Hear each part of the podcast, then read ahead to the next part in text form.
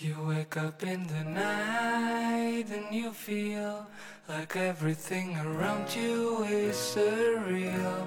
You cannot find the day and let go of all the things that haunt you from within, of all the things that make you feel so unreal.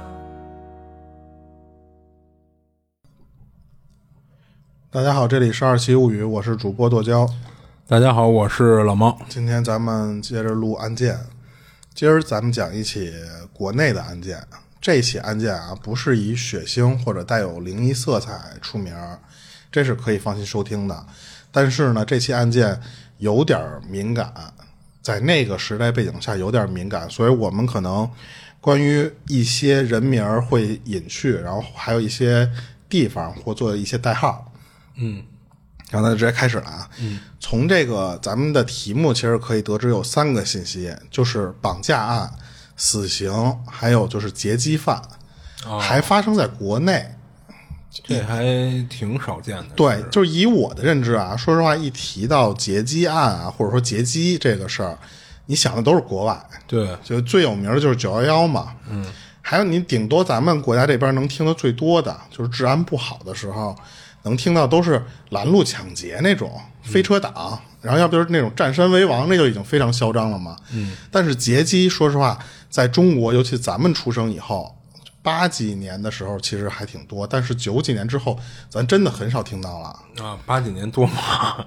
哎，这就是今天要讲的，就真的是那会儿真的还挺多的啊。而且呢，咱们国家还真的有劫机犯，还不少，就不止一两起那么少啊。嗯，那可能那会儿，比如说新闻还没那么爆炸呢，好多不不不，他他他也爆炸，他那那那当时也很爆炸，只是这个事儿，嗯，怎么说呢？可能影响不好吧。嗯，后期的时候不会过分的宣传或者说报道这件事儿，但是当年的时候，这起案子还要加上它后续的影响，其实挺。挺恶劣的，嗯，这今天要讲的这案子其实是属于最臭名昭著的其中的那么一件案子，甚至可以称为就是中国劫机的第一案，但是它不是第一起啊，就应该是按它的影响是第一案。然后所所以当时我说嘛，说这个有些东西比较敏感的东西，我们后面的时候会稍微省略一下，咱就直接开始讲。这个故事发生在一九八二年，案件的主人公呢叫卓长仁。这个卓长仁后面会频繁的出现，所以我就不能把他的名字给忽略了。而且他是主犯，嗯，他这一年一九八二年的时候过得特别惨，就是非常的不好。而这个不好其实跟别人没有关系，完全就是他自己咎由自取的结果。是因为他那个年代的时候，你想一九八二年，说实话，在东北那边，你说有一个稳定不错的工作，其实是一个很难得的。而这个卓长仁其实当时就真的有一份还不错，而且挣钱还真的不少的工资，就工作。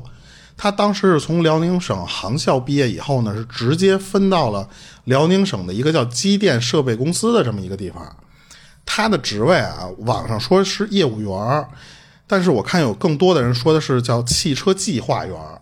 这个汽车计划员，对这个计划员可能是当时那个年代的一个名词，咱们现在好像。我真是没听说过啊！啊，也有可能咱不了解嘛。嗯，对对对，汽车制造业一类。对，但是你想，那个年代东北那边的重工业或者那时候是最好的，就是工作岗位了，最挣钱或者最稳定的职业了。所以那个时候他的这个岗位，说实话还是挺挺油水挺足的吧，就这么说吧。嗯。但是卓商人那会儿就根本就没有在乎，说我得保住这个饭碗啊，或者说我珍惜一下这个来之不易的这个就业机会。反而是他觉得我得利用我的这些职权多挣点钱哦，他就因为汽车计划员或者业务员的这个身份，他就经常做一个倒买汽倒卖汽车，还有就是一些别的东西，就比方说零部件或者一些跟汽车有关的一些什么，就是嗯下游的一些东西，他靠这些倒买倒卖来赚钱。嗯，当然这些肯定就是属于违反公司规定了哦。他除了这一部分收入呢，他还进行就是投机诈骗，但是也是没有就小打小闹吧。但是他那个时候已经开始做这个事儿了。他不仅如此呢，还就是行贿受贿。你想，你前面你都需要倒买倒卖，你就需要疏通关系嘛。这这一系列操作下来之后呢，就让卓长仁在那个年代非常有钱。你不光是有钱，他因为你各种行贿受贿，他也在地方啊有一些些小小的影响力或者小小的权利了。时间这么一久呢，就总有看不惯卓长仁那个行为的人，就正义之士嘛，站出来就举报卓长仁。哦，那个年的，就是一九八二年的三月份就开始有人举报了，到九月份的时候，卓长仁就真的因为这个举报被停职审查了。啊，就是举报成功了呗。嗯，但是你想，这也拖了半年的时间嘛。是，你这个检不是举报这个事儿，你你可以跟他的上级举报，但是多多少少也能传到卓长仁的耳朵里。嗯，所以呢，那那个时候的卓长仁就有点坐不住了。他知道自己做的这些事儿，说实话，你如果都查清了，那他肯定得牢狱之灾。嗯，就是不禁查。嗯，那非常不禁查。嗯所以他当时那一年的时候过得，相比之前的年份啊，过得特别，嗯、叫如坐针毡嘛。所以卓长仁就觉着说，哎，那不行，说与其如果我要坐以待毙的话，我不如搏一搏。如果我要被抓呢，这判刑肯定少不了的。那我还不如就跑了算了。万一我要跑成功了，那不就没事儿了吗？而卓长卓长人之所以与众不同的地方，这个与众不同就是打引号的与众不同。嗯，从他的决定也能看出来一些端倪。就是咱们之前看的很多电视剧啊或者什么的，那种贪官污吏，他如果在那种信息不透明的年代，如果想跑路，基本上也就跑到别的省，或者说隐姓埋名啊什么的。但是卓长人觉着你这么跑都不是长久之计，那我不如我都跨省，那我就跨一个远的。啊，他就想，但这个省呢还当时是非常敏感的一个省，就是台湾省。哦，他咱们当然现在肯定都会说这个是祖国不可分割的一部分，嗯，但是那个年代，说实话还不能这么就是这么确认的说，就因为两边的关系比较紧张。虽然咱们这边一直宣传说，但人家那边一直也不认，嗯，不像现在，其实两边的这个关系这么松动了。他就觉得反正我都是跨省，那我就跨这个最远的。但是你想，卓长仁他身在辽宁，我要是想跨到台湾省的话，那我要是坐火车跨省，我得跨到哪年去？而且我到了海边，我还得再坐轮船，对，太慢了。而且关键是那个年代，我不一定过得去。他这个身份，你想，那个年代你想买什么票什么的，你得有介绍信。嗯，上级不可能这个时候给你开介绍信让你跑远处了，所以他肯定这条路就不太能走得通了。他就觉得，哎，坐飞机，刚好那个年代的时候，就是咱们国家民航飞机在中国实行不久的时候，啊，有很多空子可以钻。哦，就是监管没有那么的严。哎，对。但是卓长仁知道自己不是刚才说了吗？自己正被调查呢。你虽然这个还不叫通缉，但是那个年代我不是说你需要介绍信吗？那我开不出来，那怎么办呀？我就算是买到了票，说实话，那我要跑，那谁都知道我奔台湾省跑了，那这就不叫逃跑了，那我肯定就得背着人跑，或者说我让他们抓不着我。好在呢，这卓长仁想了想，他说。这么多年，我这贪污腐败，我还是认识一些人的，就比我更腐败或者更有更有权利的人。这个介绍信我能还真的挺容易轻松搞到手，但是我不能直接过去，嗯，我不能直接奔台湾省飞。所以呢，他就觉得说，好，那既然要做这件事儿，首先，那我就不能正经途径飞过去，那我就需要劫机。劫机呢，我还不能赤手空拳。你想，你那个飞机上怎么着？那个乘务员那个年代刚流行的时候，也不会说只有一个飞机驾驶员在那儿飞，一个帮忙的都没有。但是你但凡多出俩人来，我这双拳难敌四手，所以我必须得有家伙。但是那个年代，一九八几年的时候啊，武器管控，嗯，对比现在吧，还相对没有那么严格。嗯，那下一步，那我就得拉同伙。我拉同伙呢，他就你想，我先人手够，然后我再想武器的事儿，是这么一个逻辑嘛？所以他很快先去找同伙，一下找了五个，五个全是说实话，咱们就是直接说吧，臭鱼烂虾。嗯，分别是叫江红军、安卫健、王延军、吴云吴云飞和高东平。这个名字无所谓啊，这个名字其实咱们现在念一遍，后面也也就记不住了。呃，关键是出现频率很低，嗯主要都是卓长人来抓。嗯还有一个这个高东平，稍微记住一下就可以了。啊，咱后面尽量代称吧。嗯，这个高东平呢，为什么说要记他呢？因为她是这个六个人里面唯一的一个女性，哦还是灼伤人的情妇。哦那臭鱼找烂虾嘛，这五个人就好像除了这个女人，没有什么，嗯，就是那种案底对对对，就是那些东西以外，剩下的这几个人全都是一样的坑蒙拐骗的货色。嗯这六个人碰一块儿，这么一商量吧，说，哎，这事儿好像还真的可以干，而且呢，如果咱们结集结成功了，是能赚一大笔钱的。哦，这个钱咱后续说啊。哎，那那五个人那会儿应该不知道这个他劫机的主要目的是为了跑路吧？我觉得应该不会跟他们说这么明白，但是这些人都是为了钱是肯定的，对对吧？但是劫机的工具去哪儿弄啊？嗯，没有劫机的工具啊。他们当时决定是用手枪，因为手枪相对于那种大枪来说啊，相对于好好弄到手。嗯，我觉得也是便于携带吧。对，嗯，虽然咱们不是说了吗？那个年代管控没有那么严格，嗯，但是你想弄把枪来，它也不是随随便便就能弄过来的。对，可能也是因为有这个需求，就是灼伤人他招募了这几个人里面有两个人是能干这个事儿的。哦，有这路子。对，这里边有两个人，咱就不念名字了，这个其实不太重要。这两个人是在沈阳某就体育学校吧，好像是、的保安处、保卫处吧任职。哦那是用的他们那种体育竞技的那种，不是不是，就是真枪。因为那个年代的时候，这个保卫处是可以配枪的，哦，所以我觉得灼伤人为什么拉这俩人，嗯，就是一是这俩人确实也不是什么好鸟，二是这俩人有这层关系，所以当时这俩人一听，好，那你不就是让我去弄枪吗？交给我们俩就完了，就你就放心吧。等到这俩人把武器弄到手之后呢，那下一步是干嘛呢？就是登机，你得先上飞机。刚才咱们不是说了吗？那个年代的安检它不是那么完善，它管控也不完善，安检也不完善，所以呢，就有很多空子可以让灼伤人来钻。嗯，那他们是怎么钻的呀？据说这个只是我先先说一个，这是网上很多的呃资料吧，网上很多资料里提到的，就是卓昌人的那个情妇高东平，嗯，他老爹是当时当地的非常非常高的一个官儿，哦，这个官儿还是身穿戎装的那种官儿。哎，那这女的怎么会跟他混到一块儿？哎，这个咱最后的时候聊，嗯，因为这个最后的时候会有分析。嗯，他呢，就高东平啊，他利用他爸爸这种身份，因为非常位高权重，特别高的，但是咱们我估计不能随便说这个名儿，用他的那个身份走当时的那个免检通道。哦，这也就是灼伤人带上他的第二个原因，就第一个就是他情妇嘛，第二个原因就是能利用他的身份带枪上去。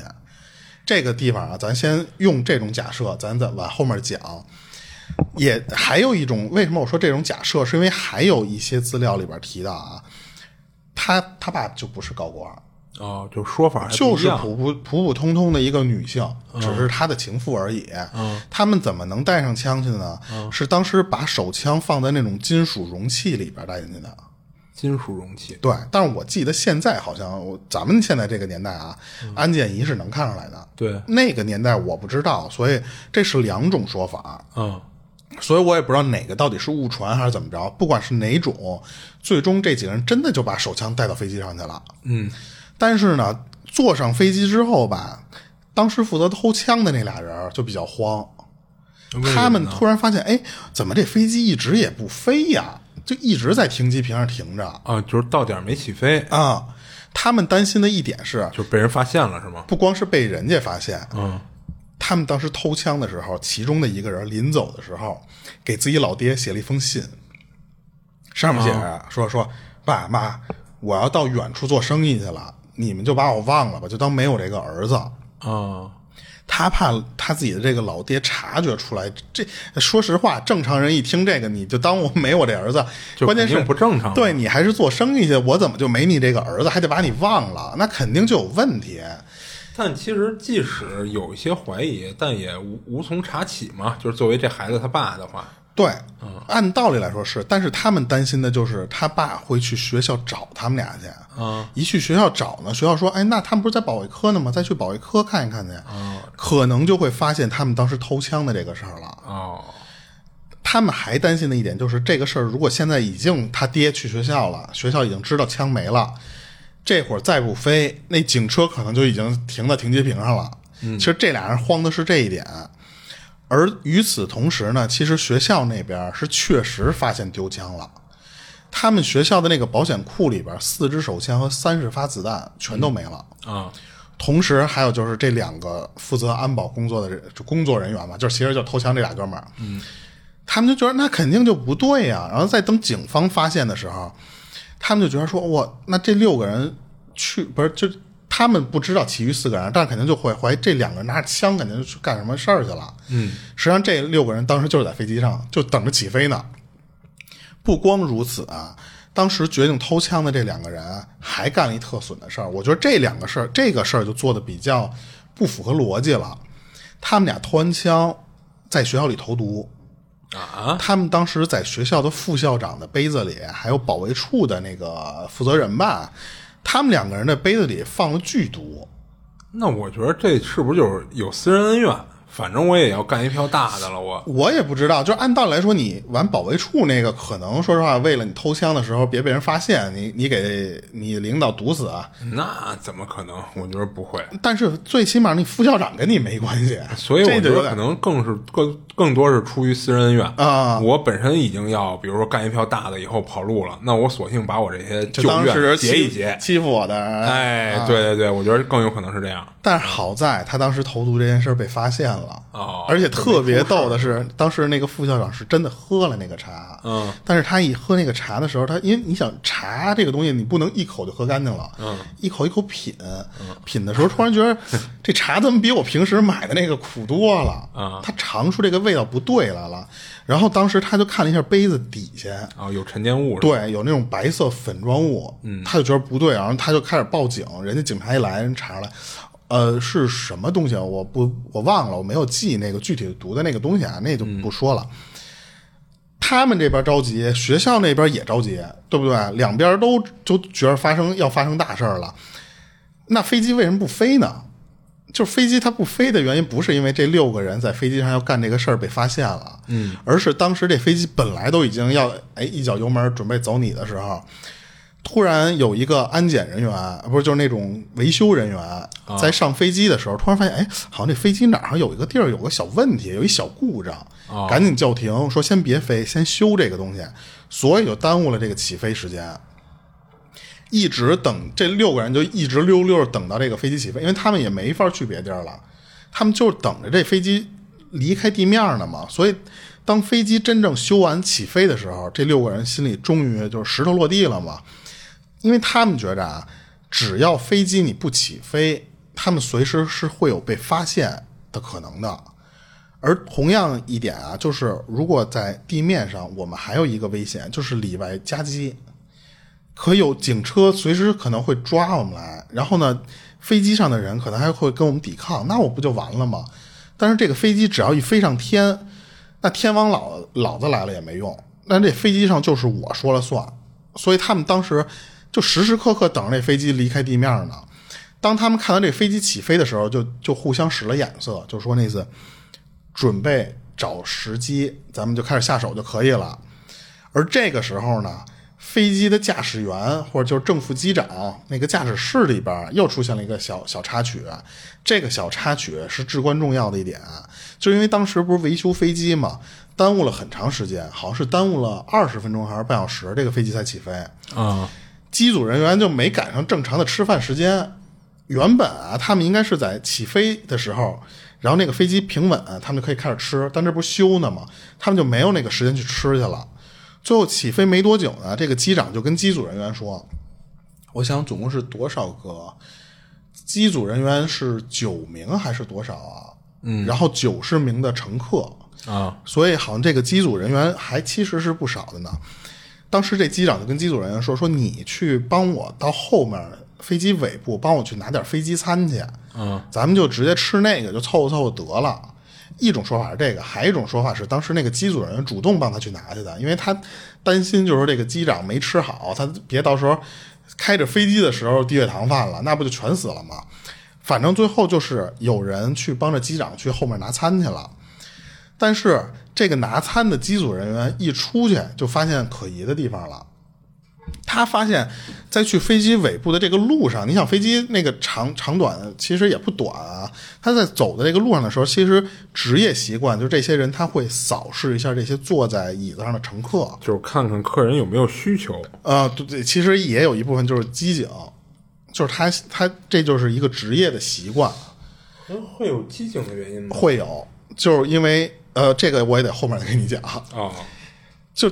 当他走到后后边的时候，他突然琢磨过来，他说：“刚才第三排的那六个人那表情不太对，就有点那种交头接耳的感觉。”你就这么这么想，就相当于你是班主任，你看教室里边那帮学生一样，一眼就能看出来谁开小差。但是那些人以为自己隐蔽的非常好，嗯，所以当时他发现了不对之后呢，马上就回到驾驶室，跟这个正副机长就反馈说：“哎，别先吃饭先吃，但是我得跟你说件事儿。”就是这个飞机上面有六个人，我感觉不太对劲儿。当时那机长听完了，开玩笑的跟这些机组人员说：“他说那行啊，说准备好吧，把咱们的反劫机工具都拿出来。”嗯，哎，这个就需要提一句，就是当时机长的这个行为，他并不是说不重视，就还开着玩笑啊或者什么的，反而是非常重视这这一点。因为什么呢？这也就是刚才我为什么说那个机组人员他会扫视一下那些人。嗯。就在当年的上一年，就是前一年，就刚刚发生过一次劫机行为。哦，但是那次没成功。但是从那次之后呢，上上下下的人对这劫机的事情就非常重视了。机组人员就就平时就会准备一些反劫机工具，就不管是藏啊，或者说以一些正当的理由，他就就搁在一些地方。就去，我挺好奇他那反劫机工具是什么。哎，这就是我下一句要说的。嗯。这个劫机工具其实用脑子想一下啊，就肯定不能是枪了。嗯，因为在这个飞机的这个秘密密闭空间里，如果你开枪是一个非常危险的行为。对啊，你打出一洞来，好家伙！而且说实话，枪这个东西，你有时候你可能会伤及无辜。嗯，对吧？因为你你想，这劫机犯才几个，但是你乘客是占大多数的。打斗过程中，如果你开枪了，有可能打乘客。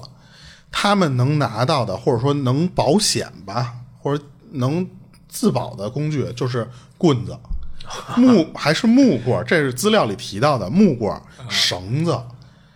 呃，我我觉得唯一有一用的啊，消防斧。哦，这个我觉得是有点用的。剩下那个，你想绳子，其实顶多就是为了制服的时候绑你。对，棍子其实是你想就是木棍。但是他们没想到的是，对方是有枪的，因为按常理来说啊。虽然发生劫机这件事儿不是那么大的频率，但是你能把枪带上来，这是一个挺小概率的事儿。所以当时他们觉得这个棍子加消防斧应该就有最起码威慑作用了吧。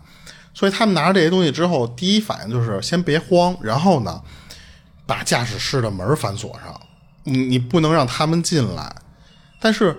飞机的那个机舱乘客的那个地方还有驾务员呢，乘务员啊，你怎么能通知那些人这个飞机上有危险呢？他们就是有一个暗号，就是拉警铃。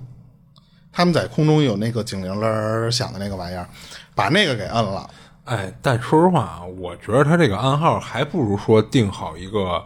暗语式的东西，就是你说着让乘客或者说让这帮劫匪听着听不出什么异常，嗯嗯，但实际上这些乘务员是能听懂的。我觉得还不如这样呢，对对对，因为你这个警铃，说实话，呃，有点会刺激到，确实也刺激到了，对。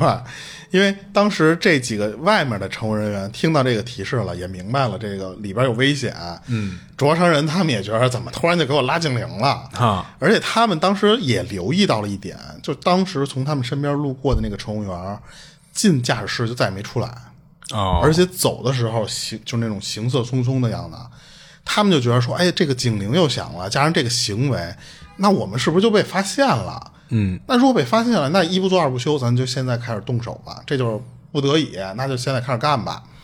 这块也有另外一个版本，是当时卓长人在这件事之前，他就想干一个一个特别孙子的事儿，就是在那个机务人员或者乘务人员没发现他这个六个人行色匆匆的时候，他就想先站进来奔驾驶室去。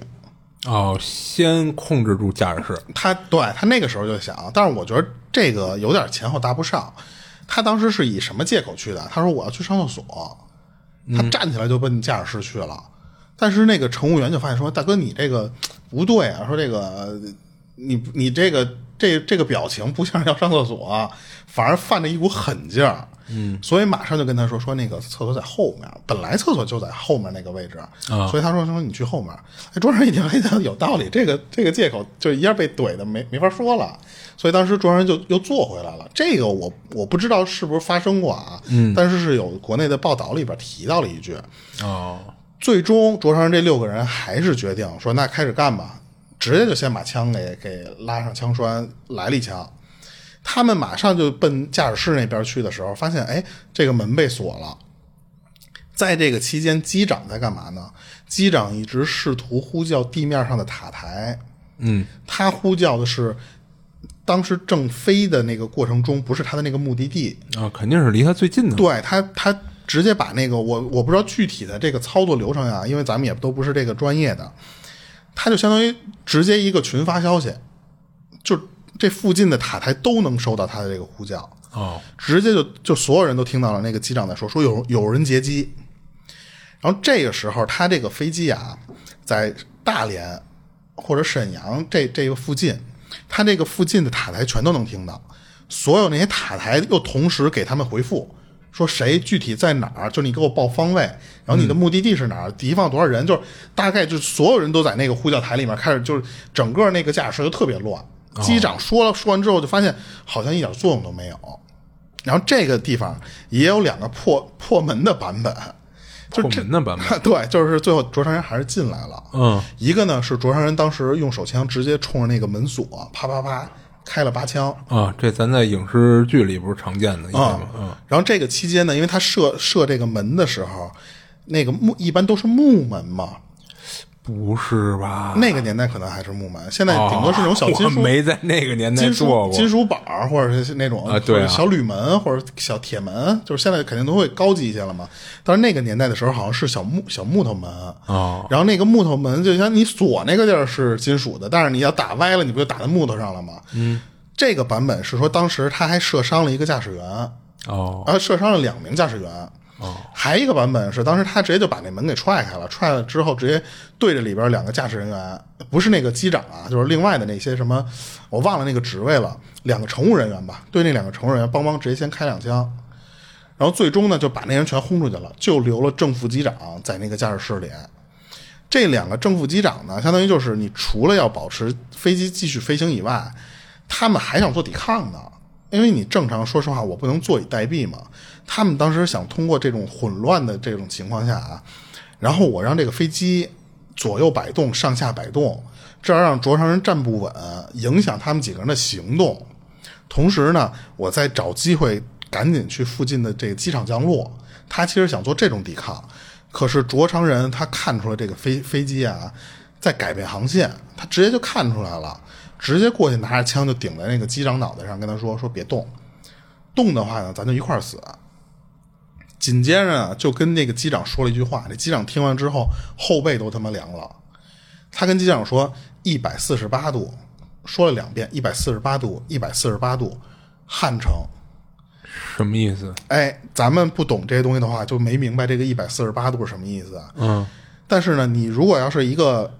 学过飞机知识的人，或者说这个相关相关知识的人啊，你就能知道这个一百四十八度在当时他们飞行的那个高度还有那个角度的时候，对应的其实就是汉城。这也就意味着什么呀？当时拿枪顶在自己脑袋上那个劫匪，他是知道一些基础的飞行知识的，嗯，而且呢，早就想好了我要奔汉城飞。嗯，那个年代，咱现在肯定叫首尔嘛，但是那个年代还叫汉城呢。嗯，关键是更被动的一点，就是我要马上被劫持奔汉城飞的时候，底下那些塔台的人是听不到我说话的，他们不知道我，他们原本的以为是说我要迫降了，我要迫降了，都等着迫降呢，但是他们不知道，卓成人让他掉头去汉城，等于他是打算劫着这个飞机就直接出国了，是吧？对。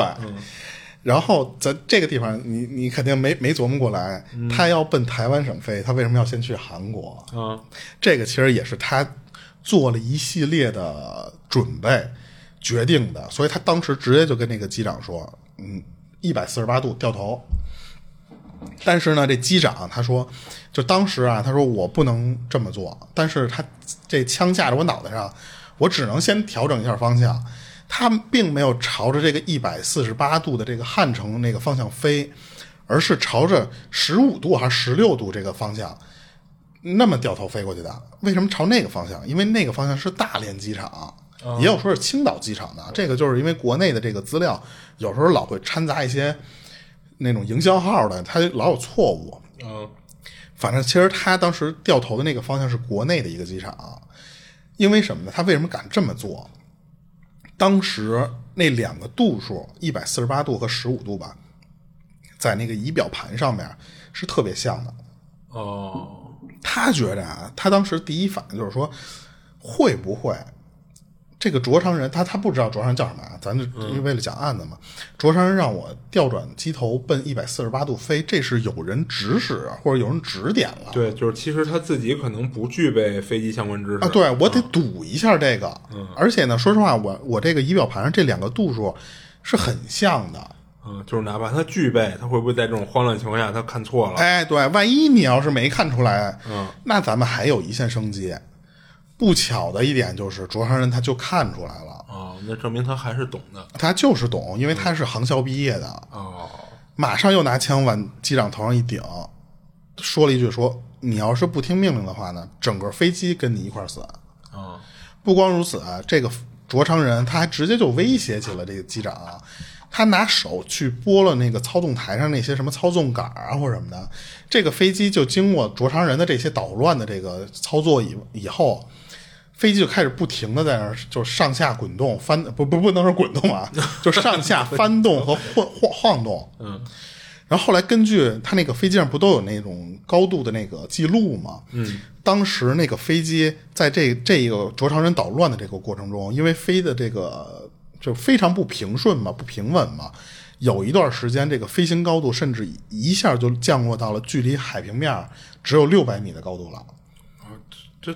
降那么低了，就是因为他在那捣乱，他直接啪把那个杆就推到上面去，机头一下就扎下去。所以你想，他当时做这些事儿的时候有多疯狂？当时机长一看，嚯，这孙子可能真的能干出来那种一块儿死的行为。所以当时他就觉得说，那我只能听从卓长人的命令，我调转这个角度到一百四十八度，在飞往这个汉城的过程中啊，其实飞机长还试图做过抵抗的。他因为觉得说，哎，我不能光听他说奔那边飞就飞啊，我还得做一些我尽我可能的这些努力。他当时虽然奔着那头飞，但是他其实做了一个小微调。他当时没有直接奔汉城飞，那个年代的汉城叫汉城，韩国不叫韩国，那时候叫南朝鲜。嗯，他没有被被奔着南朝鲜飞，他奔着北朝鲜飞去了。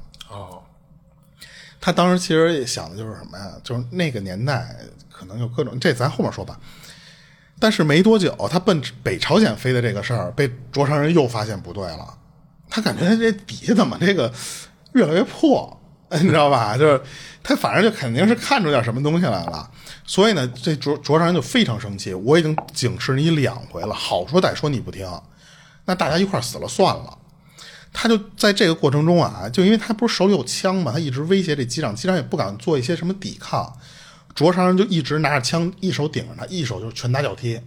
哦，然后没没没有办法，这机长只能那重新调整方向，一直让这个飞机。他这个时候其实已经在北朝鲜的这个境内了，他从北朝鲜跨过那个三八线，直接就飞过了南朝鲜的领空。飞入了南朝鲜的领空，就是咱们就是说那时候就是南朝鲜，咱就是为了根据那个八二年那时候称呼叫了啊，因为中韩建交的时候我查了一下是九二年，嗯，咱以为这中韩建交应该挺挺早的事儿，其实是九二年，在这之前呢，咱们也不承认韩国，他们也不承认咱们，咱们这边不就承认南朝鲜、北朝鲜这么称呼吗？一直到了南朝鲜的这个领空的时候，马上就有巡逻的战斗机发现了，这就是南朝鲜的飞机了。他们当时那个飞机，就飞行员看到都惊了。他说：“啊，这飞机怎么就是越过三八线了？这北朝鲜是不是打过来了？”但是他一看说：“不对呀，说是一个民用机。”对呀，他说：“这这民用机这也能打过来吗？他再飞近点一看，说：“我操，这不对，这有中国字儿。”嗯，那飞机上印着中国字儿啊，所以当时那个驾驶员都疯了。他说：“就这怎么回事？说这个祖国母亲开着民航机就来征服我们来了，是怎么着啊？” 他也不敢轻举妄动，他也不像咱们说那种，你一过三八线我就给你击落。其实他他们都不敢这么做。那当然了，当时的这个南朝鲜飞行员呢，赶紧向上方汇报，就上方一接听，哗，那呃有飞机进咱领空了，马上把周边的防空警报全都拉响了。根据不可考的那个资料里有提到啊，一点是当时那个战斗机做了一个警示，他不敢直接击毁你的飞机，但是他敢朝你开火，他不打你，他往你前面打，就是提醒你别飞了，你飞到飞错地儿了。而而这个灼伤人呢，他不是一直在劫持这个飞机呢吗？他其实就是等这这一刻呢。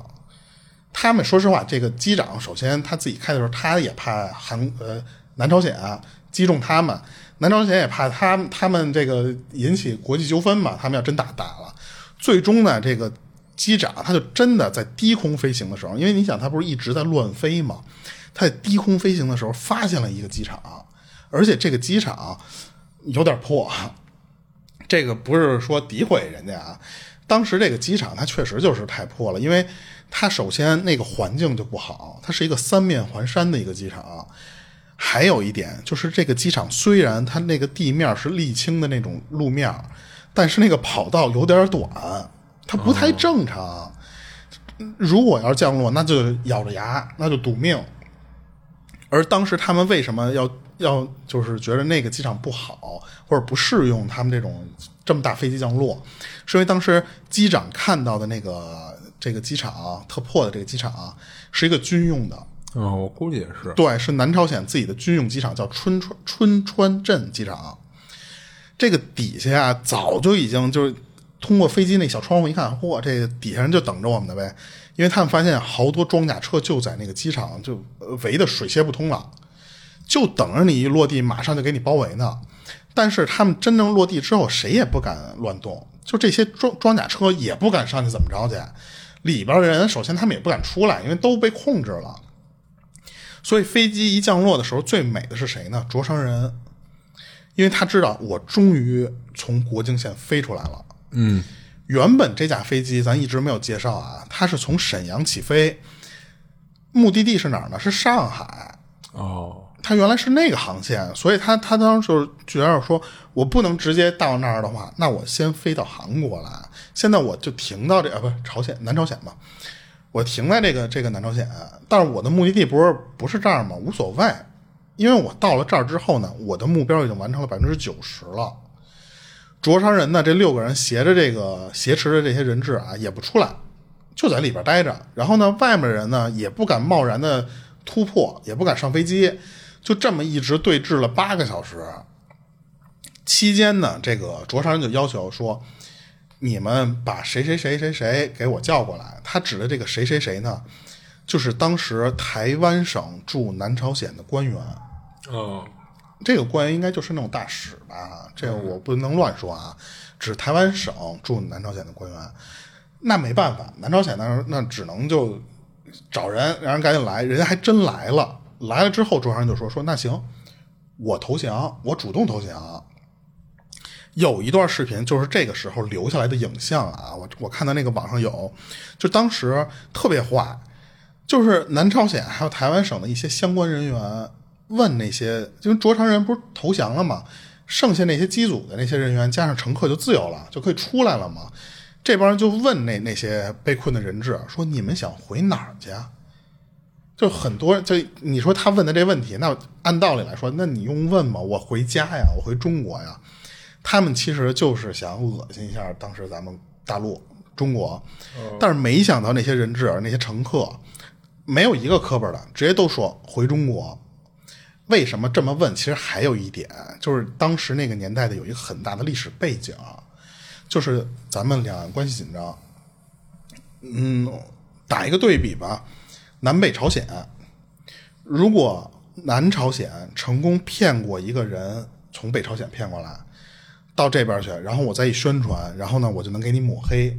其实当时那个背景就是那样，我就不能再扩充的说了啊。没想到呢，当时这九十九个人，就除了六个这个劫机分子，剩下九十九个人一个都不去，也不去你说的那个地儿，我也不去你们这个棒子的地方，全都回国。但是呢，这些人走了无所谓，处理卓昌人这些人就出现了一个分歧。咱们这边肯定没有什么废话，就是给那孙子那几那六个孙子都给我弄回国来，我们处置他。同时呢，就跟他们说了，这六个人在我们国家犯了就是窃枪潜逃，还有呢就是武力劫持飞机。所以呢，就是你不管在哪儿都是重判，你们就给我送过来就完了。我们自己的家里的这个事儿，我们自己处理。但是台湾省那边坚决要带卓昌人走，嗯，这也为什么呢？这也就是刚才我不说了南北朝鲜的那个例子啊，嗯，他们有多努力呢？他们专门就顺带着还叫了一堆专业的律师团队。哎，但是我觉着啊，这跟那帮那个乘客还不一样。嗯，乘客，你说你鼓捣过去一个去台湾了，我可以借着这机会说，比如说他们觉着我们这边好，自愿过来的，嗯嗯嗯嗯然后借此抹黑一类的。嗯嗯，但你这是一个罪犯啊，你把这一个罪犯，你说你鼓捣过去，你能拿着他做什么抹黑？哎，那你就往后听就知道了。嗯他们也知道你是罪犯，但是呢，我可以做不利己的事儿，但我一定要损人，嗯你知道吧？其实当时他们的目的就是那样。可是两边这么一拉扯，南朝鲜就犯难了。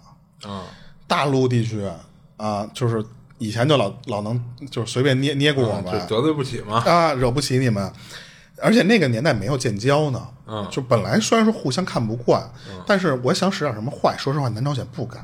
嗯台湾省那边他们也说实话有点惹不起的点是什么呢？台湾省他自己申申申请，哎，卓昌六个人来，这个其实他们可以忽视，但是他的后面有日本和美国嗯的神秘力量，嗯，你知道吧？就所以呢，就是而且你想，南朝鲜它也是一个美国人的狗，所以他说实话，他他那个背后的力量他也惹不起，所以呢，就就暗示南朝鲜，哎，你们把那六个人往台湾省发就可以了。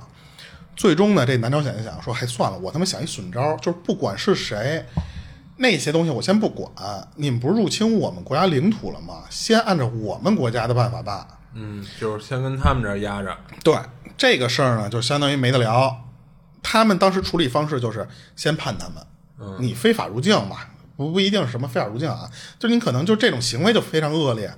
卓昌人，你不是主犯吗？六年，然后偷枪的那俩人五年，剩下的那仨人四年。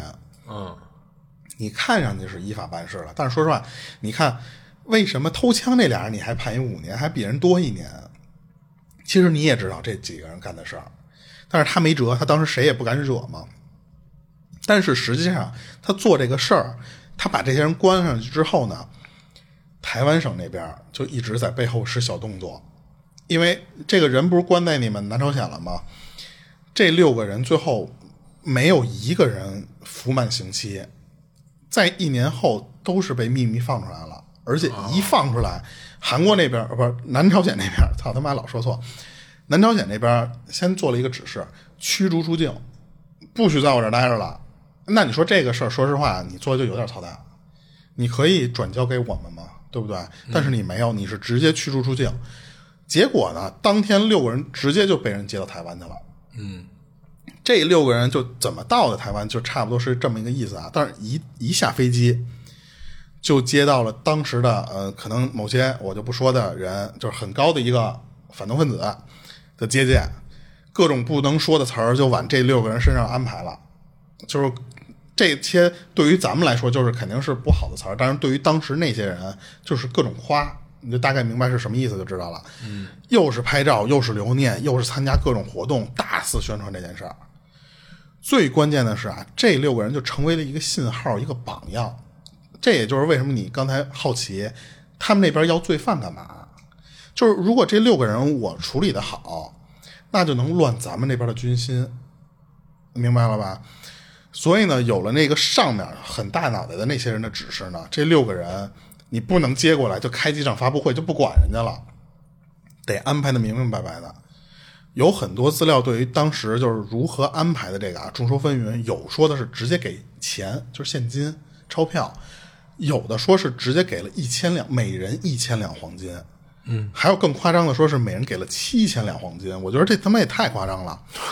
但是这确实给了很多钱，或者说和钱等值的一个方式吧。而且每个人安排一套房子，而且呢，这个房子和钱给了你之后，我还包分配，根据你每个人的需求，我给你安排不同的岗位。当时呢，这个卓长人是被安排了一个叫做大陆问题研究中心的这么一个破地方，就肯定是一个大陆问题啊，啊，你知道吧？这个没法扩展讲，就这期就敏感就敏感在这个地方吧。嗯他去里边当研究员，这个研研究员说实话就是就是一个空职，一个虚职，嗯就是就是为了恶心咱们呢当时这个行为。然后后来又安排到所谓的那些是叫政战学校里边去深造去，就是你看他的目的就非常明显。然后卓山人呢，他就特别贪，他就当时就觉得说，哎，就是给的那些钱不够，他又去哭穷去了。那边又给了五百万台币，给卓山人一个人给了五百万。从这天以后呢，卓山人就频繁的出入当时的各种电视台、杂志社、企业、学校，甚至机关部门进行演讲，就说的那些内容全都是抹黑咱们的话。哦，也就是在这个时候，咱们一直没提的另外几个人出现了。这主要其实还是那个高东平啊，嗯他喜他也因为他觉得说，我操，你这卓商人你够能白活的，我也得趁机我也得多捞点钱嘛。他就为了显得自己也确实出了力了。在当时的采访中的时候，他就说：“说我原来其实，在那边我是当空姐的，但人家也不知道，你就随便说呗。”他说：“我就是当空姐的，而且呢，他说我爹是谁谁谁。”这也就是为什么当时前面有两个版本的原因。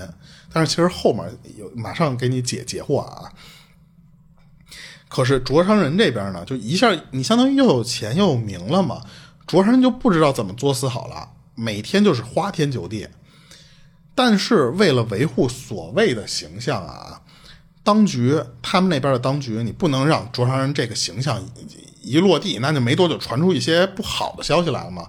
所以他们赶紧安排了一个喜事儿，就是卓昌人和高东平结婚。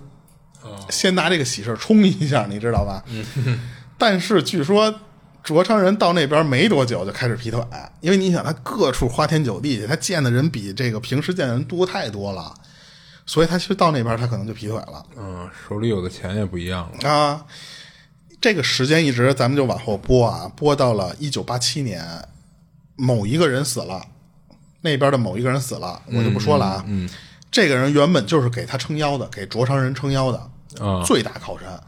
他一死，完蛋，那边那些他所谓的那个单位里边的人开始也觉得，哎因为那边不是也是两两个闹得很那什么嘛，就开始不待见卓昌人了。就是就开始边缘化他，你知道吧？而且这个一九八七年的时候呢，卓上人自己因为花天酒地，把钱花的也差不多了。他你想给了那么多钱，让他花的几乎就没没有了，所以卓上人就决定，哎，我得赶紧再来点钱。他当时想的就是我要开公司，干点地下的买卖。你看他都不是要搞一些正经的买卖了。但是不巧的一点啊，就是当时的那个年代，一九八七年的时候，咱们两岸关系已经开始慢慢回暖了。嗯就有人因为他这件事儿，特意跑到大陆这个地方来采访来了，而且就跑到了当时卓上人老家去采访，还碰到了卓上人的就是父老乡亲那些当时的邻邻邻里街坊的那些人，就问，然后结果一问才发现说，哦，卓成人在这边有媳妇儿，他给这媳妇儿扔这儿，到那边还还娶这高东平去了，而且他在那边跟我们鼓吹的那些话全都是假的，全都是为了骗我们钱。然后后来就有这些记者，当时不是采访，不光是采访这卓成人的家庭背景，他还去采访了这个高东平的背景去了。他发现高东平的父亲母亲就是普普通通的沈阳普通工人，啊并不是咱们刚才说的某个什么什么特别位高权重的一个大脑袋，你知道吧？那如果要是这样的话，就出现了一个 bug，就是当时咱们说那六个劫机犯是怎么把枪躲过那个安检的？啊，他不是有另外一个说法吗？所以对，那就那个说法，按道理来说觉着不可信，但是这个采访一出来，好像那个方式也就是唯一能上去的方式了。嗯，这就直接就给气坏了。当时采访的那个记者，他一说我们这边捧着的这些当成什么什么的，原来在他的老家，所有人都拿卓成人当一个臭狗屎。嗯，所以一回到他们家的那边的时候，就把卓成人就写文章嘛，把把他劈头盖脸的骂了一遍。而且呢，还直接就把他这个重婚罪这个这个事儿给他扣上了。他确实就重婚了嘛，还他之前干的那些什么坑蒙拐骗、贪污那些钱什么的，这些罪名全都给给给抖了出来了。卓山人最后因为他的这个报道被判处了，当时是一年有期徒刑，哦但是他也没有蹲，因为他当时是直接缓缓刑三年。哦，因为我不说了吗？他的大靠山不在了，但是大靠山底下还是有遗老遗少的。对，人毕竟是拍戏嘛，嗯，对，所以那边的人一直在给当局压力，然后让你就不要把这个人搞臭，先再利用他几年，其实就是那个目的。而卓长人这边虽然没有去服那个一年服刑啊，但是他过得也特别惨，因为他不是做生意来的嘛，这个生意赔底儿掉。嗯，然后呢，他这些钱都被赔进去之后呢，他这帮平时狐朋狗友那帮兄弟姐妹什么的都不不跟他交往了。他当时分配给他那个房子也被抵押了，抵押完了之后再再去干那个事儿又被赔赔光了。他这个时候，但是他和高东平不是结婚了吗？按道理来说，高东平那边不也有一份呃奖金嘛，对吧？嗯。但是高东平那人到那头也是大手大脚的把那些钱早就花光了。哦，最终这俩人就没地方住了，因为这个房子一抵押出去之后，那你就只能找地儿出租了。他们最后就真的找了一特别普通的一个小出租屋去过日子。而这个高东平呢，也突然发现我操没钱了，也不敢乱花钱了，就开始做一些小买卖，开始活就是糊口吧，活着。可是呢，这卓成仁他不行，他受不了，他他说我是经过这种大起大落的，咱不就说嘛，这种由由奢入俭难。所以卓卓卓成仁呢，他就当时就找了同样没钱的另外两个臭狗屎，这三个人就说：“咱们再干一票，再干一票大的。”他们当时想的干一票大的是什么呢？绑票，嗯，而且你还不能绑普通人，就得绑那些有钱的人。那那可不嘛，最终，他们就把这个目光放到了当时某一个医院的副院长的儿子身上。这个人呢叫王俊杰，他呢平时就是一个那种富二代，大手大脚的花，而且呢他还不光是那种普普通的富富二代，他还是有点跟恶习沾染的那种富二代。哦，就是和闲散人员啊那些你知道吧？那些人员也也各种有接触混呗啊，对，他们呢是以就这个卓成仁他们仨人啊，以合伙做生意，然后买卖地皮、炒房地产啊这种借口，就给这个王俊杰就约到卓成仁他们家了，就是那个出租屋里去了。结果呢，说好了是绑票，但实际上他们就根本没打算留活口。为什么呢？因为当王俊杰一进屋的时候，这三个人就开始暴揍王俊杰，也不知道当时是真的想杀人灭口还是怎么着啊，还是不小心啊，就真的是下手稍微重了那么一点儿，在暴揍他的过程中就给卓成呃王王王俊杰给揍死了。哦，直接就打死了，啊。然后卓成人一看，哎，这死就死吧，把尸体先转移，放到后备箱。他当时还有辆车，放后备箱里边，然后开远点儿。当时呢是直接拉到了一个建筑工地，把那车往那儿一扔，不要了。转头就给王俊杰的父亲打电话，就是说 你儿子在我手上呢，想要你儿子五千万呃台币啊，嗯，五千万台币。没想到，就是王俊杰的父亲就跟电影里面那种似的，越不让你报警，然后王俊杰就越报警。他爹接完电话之后，转脸就跟警察说了，立马呢，这警察就全程搜索这个卓成人。为什么警察直接就认准卓成仁呢？其实也是因为王俊杰当时临走的时候，他不是说嘛，说就是要谈生意去了嘛。他临走的时候跟自己女朋友提了这么一句，说我晚上是去找卓成仁去了。也就是这么随意的这么一一句话，让警方就直接锁定了，那目标就是你，没没得跑。当时呢，有电视报道啊，这个王俊杰的尸体是怎么被发现的呢？是在那车里一直被搁那儿扔了四天才被发现。他们当时那个地方就已经开始，就是附近，它不是一个建筑工地吗？附近的工人就已经发现那个车附近怎么那么臭啊？嗯招苍蝇了，还呃，关键是好像还往外流流液体，嗯你知道，他不是扔后备箱那个地方，也不知道从哪儿就渗出来了，啊，结果就有那个工地的工作人员就受不了了，过去啪把那个后备箱一打开，就发现王俊杰在里边都臭了，这等于才找着王俊杰的尸体。经过调查呢，警方就发现王俊杰失踪的当天啊，就只和这卓长仁通过电话，那你就没跑了。但是只有通话记录，你不能判定卓长仁就是凶手。这个时候，警方决定，咱们那要不动私刑吧？你知道那种私刑就是满清十大酷刑的那种私刑。这这怎么上来就动私刑？我以为警方说那咱好好查一查他吧。没有，他们我觉得一是觉得这个人可能嫌疑点太大，你就死鸭子嘴硬；还一点可能就是想破案。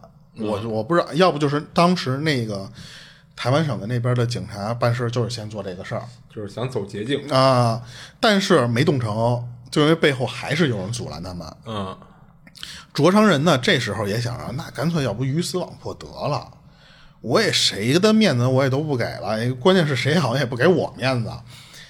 他就开始和相关人员说：“说你们啊，不能弄死我，因为现在我这身后的祖国母亲叫我回去呢。”这个时候他说：“我身后的那个祖国是我的母亲了，这让我回去，让我回家。而且呢，我回去之后马上还回来，我当沈阳市驻台办主任，就是沈阳市的驻台办主任，你知道吧？嗯，一听这个啊，原本这个台湾省的那些人民是不相信的，但是确实，因为咱前面不是说了吗？近两年两岸关系缓解，他们担心万一呢？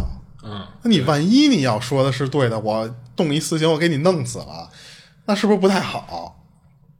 所以呢，当时他们还不能就直接谈谈这些事儿，他们就是派了一个记者到咱们这边，又是到辽宁那边、嗯去问了走访一下下。对，但是这次他不是走访乡亲了，嗯，你不是要要祖国给你任职吗？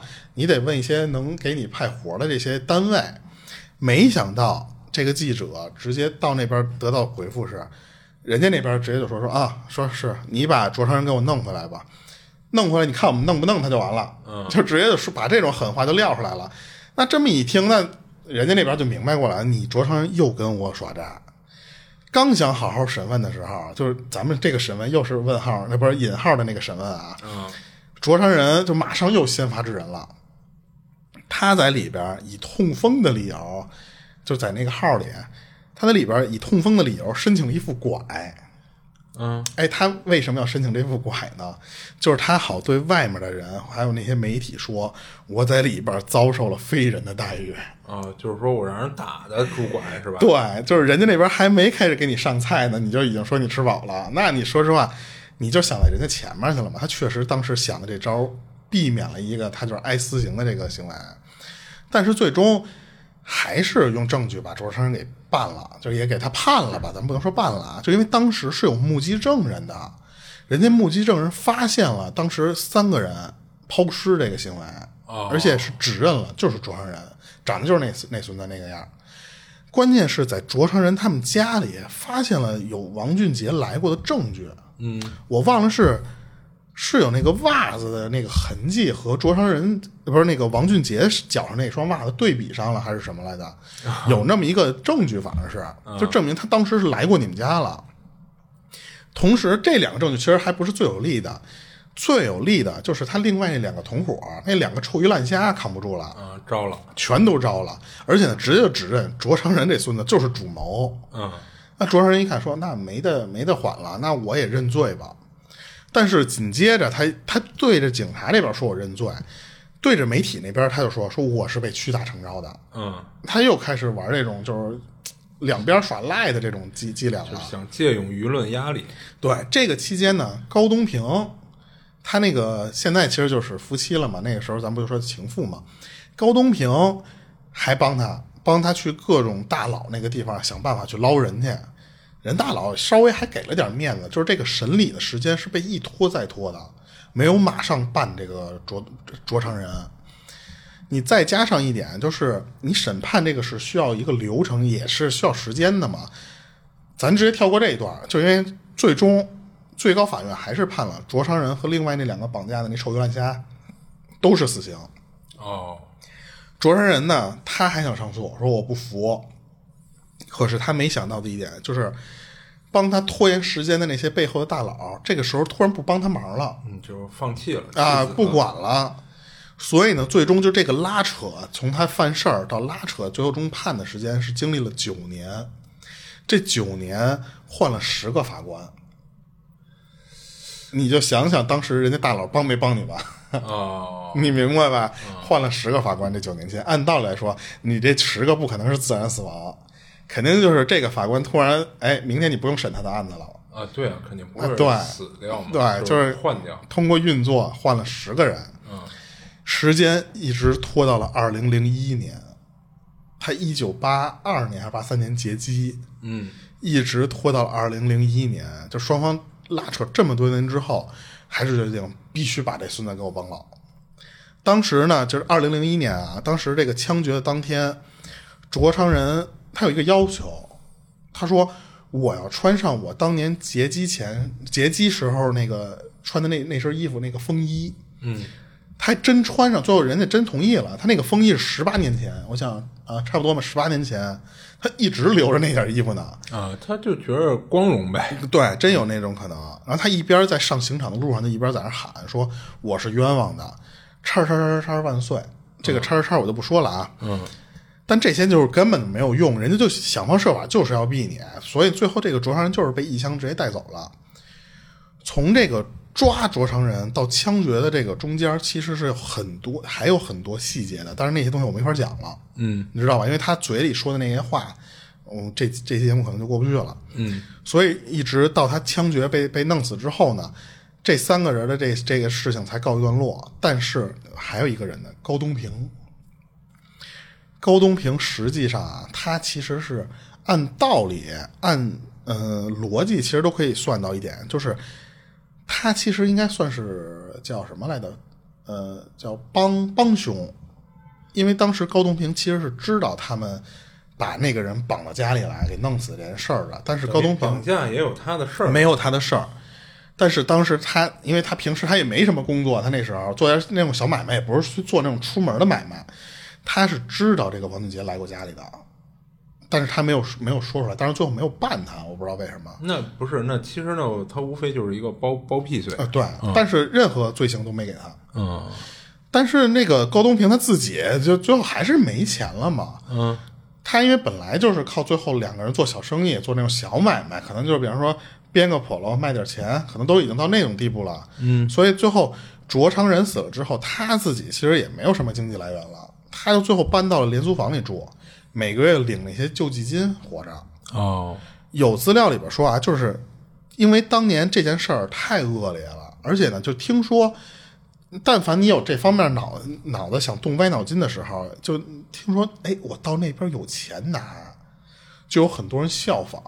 嗯就当时这件事儿发生了以后，就光一九九三年这一年的时间，就咱们国家啊发生了二十一起劫机案。哦这里边有十架劫劫持成功了，而且这十架劫持成功的目的地，全都是飞往台北的桃园国际机场。嗯这一年当时就被称为叫劫机年，但是你想，咱九三年虽然咱那时候很小吧，但是后来都没有听说过还有叫劫机年这个事儿了。嗯，但实际上就是因为卓昌人他那件事儿太恶劣了，所以最后有很多人效仿，慢慢的就是越来越，咱们国家就会越来越严格，就是对这个管控加上安检这些东西越来越严格。但是你想那一年实际上光九三年一年发生了二十一起，啊，那确实有点多。每个月就差不多小小两起的案子，啊是都是劫机。关键劫机这个事儿太他妈，这太他妈孙子了。你你说就是，你你要是正常缺钱，说实话，你有很多来钱的道儿，但不是说那些非法渠道啊。但是你你为了到那头有钱，拿你去做劫机这件事儿，然后你拿了一飞机的人当当开玩笑的生命了，这就。然后你去那头，关键这里边还有十个人成功了，啊不，十起成功了，还不不止不止十个人，你想想。嗯所以这件事儿整个就完了。当时我看网上有人说这个是咱们中国的第一大案，就是飞机的劫持的第一大案劫机案。但是我看还有一个，就是去他当时我不说嘛，八三年的前一年也发生了一个劫机，啊好像那件事儿也挺精彩的。啊，然后把有人把那件事儿当做第一案，有人把这个当做第一案，但是其实就这种排名，那不就是其实不重要，啊对，是就是但是卓昌人的这个案子是最恶劣的了。嗯另一个好像是用了炸药，就是他这个是用了手枪。最后咱就还重新，因为咱前面不是没有说卓昌人那些人嘛，就是这劫机人员是卓昌人江红军、安卫健、王彦军、吴云飞和高东平。为什么要提他们呢？因为后面我还要提的就是机组人员。嗯就当时那个机长叫王宜轩，领航员叫王培富，就是那出去拿餐的那个人。嗯机组另外两个人，一个就是那叫什么报务员还是什么，就是反正我忘了具体职位了啊。一个叫林国荣，还有一个叫冯云勇、冯云武，就是总共好像是九个机组人员吧，还是几个？嗯，你之前说九个吗？啊，对。然后但是另外两个我是没查着。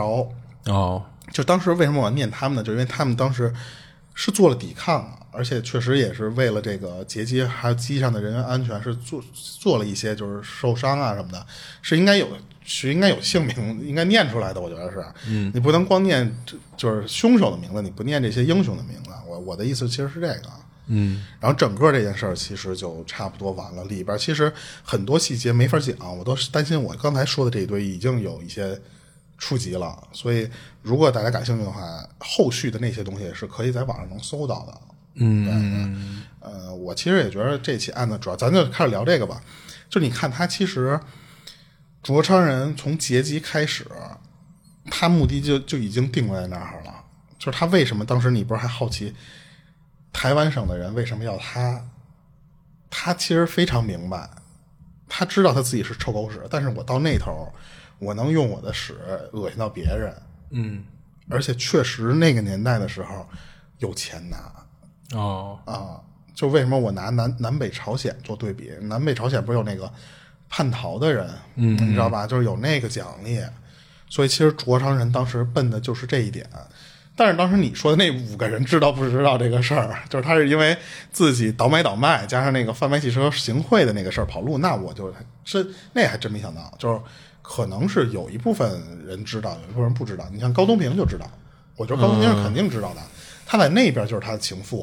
或者就是如果说啊，呃，就是如果确定了他最后能跑到台湾省是有钱拿的话，嗯，他有可能一开始就会跟这五个人说，所以他们其实这个劫机，因为刚才我也在想，他们劫机到底是怎么拿这个钱，嗯嗯，对吧？那如果他以这个方式来说，那有可能这五个人也是一开始就知道的，有可能，而且这五个人本身他就是在这头就各种小偷小摸啊、诈骗啊、抢劫这些事儿都干的人，所以就是图利的人嘛。对啊，所以他可能觉得那一笔是一笔巨款，他们就干那就干一票。嗯嗯啊、我觉得是嗯，对，而且还有就是最后他是怎么带上飞机的？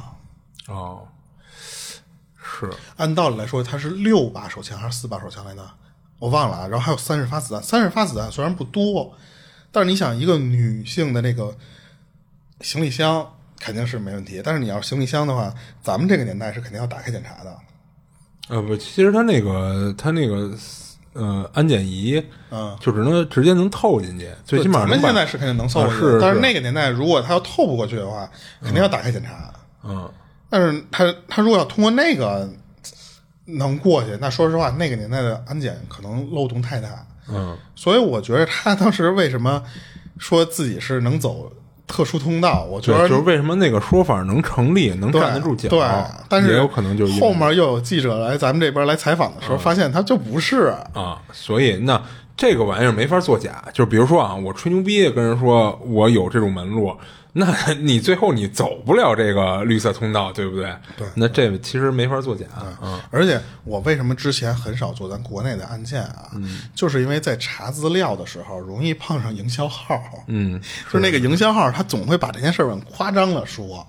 嗯，你想这高东平的父亲要是一个啊那么高的一个人，多有噱头啊，嗯，对吧？所以就是有时候你查这种资料的时候，特容易陷入到那个营销号的那一些资料里边去。啊啊！但其实咱要去找国外的案件，其实也也会有这种情况，只不过对 咱看不懂哎，更难分辨出哪些是营销号给弄出来的只能。翻译生看，哎对所以就是没法区分他们那边的。所以为什么有时候你看我国外的资料，有时候也会碰到那种情况，嗯，就是他那个两个说法一致嘛嗯对，但是基本上都是在小细节上有出入啊。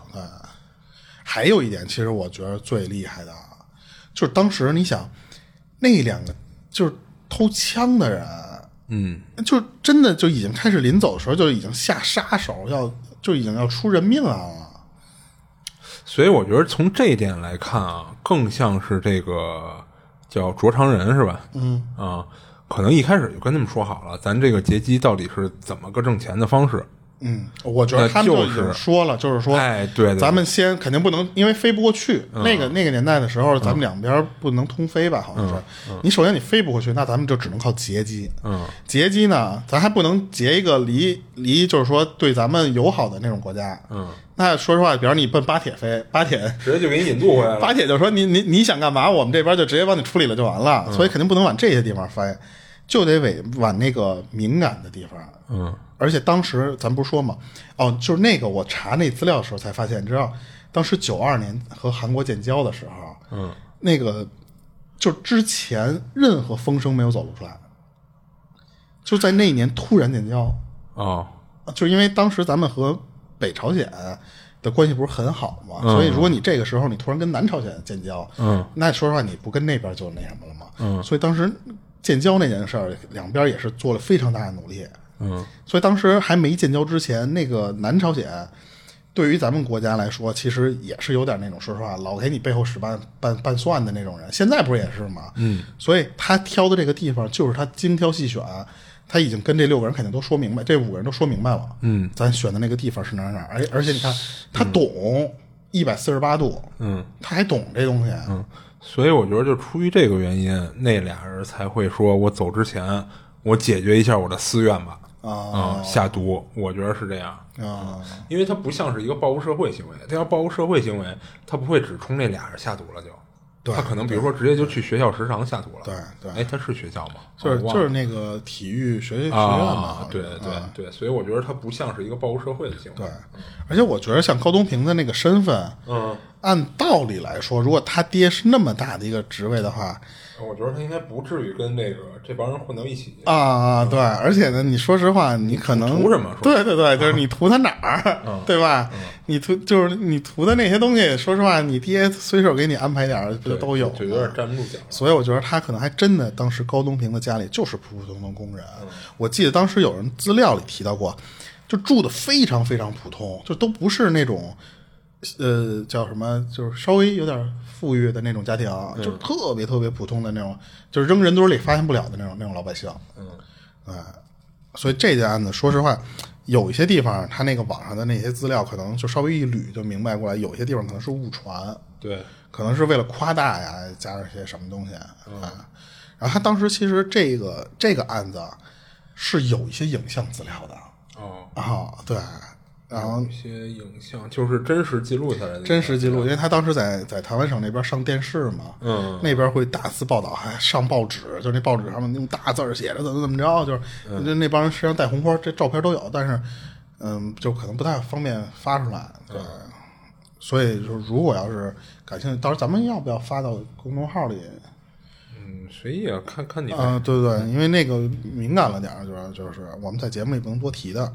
哦，那您那你有可能你那个图传的时候就过过不了审。但是百度能摆到那些新闻哦那可能还好那可能所以为什么我决定做这期案件，是因为我觉得这些案件在网上是能找着的。嗯，然后而且也是咱们国家自己的这些，就比如搜狐啊或者什么的那些网站人都能发出来的这些，我觉得这个案件应该上架，加上这些图片应该不太什么敏感了。嗯对。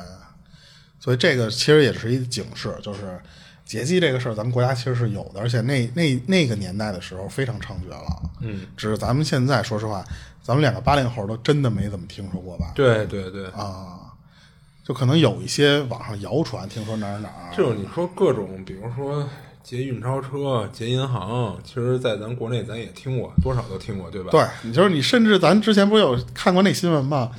占山为王，啊，记得吧？那奇葩新闻里的那个战神 战神为王的那些，那些说实话，咱们都听说过，也觉着好像 确实符合。但是一说劫机，真的还就第一次听说原来那么乱，那时候。关键是没想到那个年代还有一个叫劫机年的，相当于是。嗯，然后当时就因为八三年吧，是八八二年发生的这个事儿啊，刚才可能口误了。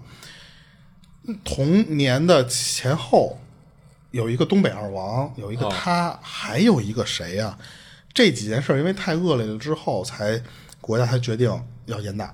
嗯，就是他其实当时卓上那个案子是就已经恶劣到那个程度了。啊，就这帮人 在那会儿太猖獗了。对对对，对，而且他到那边他他妈不说实话，他他妈抹黑咱们呀。嗯，对，所以就是这案子就到这儿吧。行，啊，那个这里是二七物语，我是主播剁椒，我是老猫，下期见。下期见。